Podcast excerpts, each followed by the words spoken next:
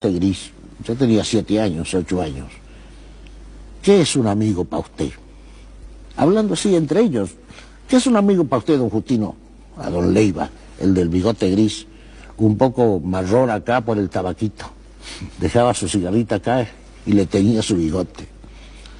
Y dijo una cosa que todo el mundo se rió y yo acompañé la sonrisa o la risa de la gente sin darme cuenta. Años después me di cuenta eh, que había ahondado, que había dicho cosas con, con tercera dimensión. ¿Qué había dicho exactamente? ¿Qué es un amigo para usted? Un amigo, y lo pensó y fumó dos pitaditas, dice, un amigo es uno mismo con otro cuero. ¿Qué tal? ¿Qué tal? ¿Eh? Es uno mismo con otra piel. Eso es un amigo.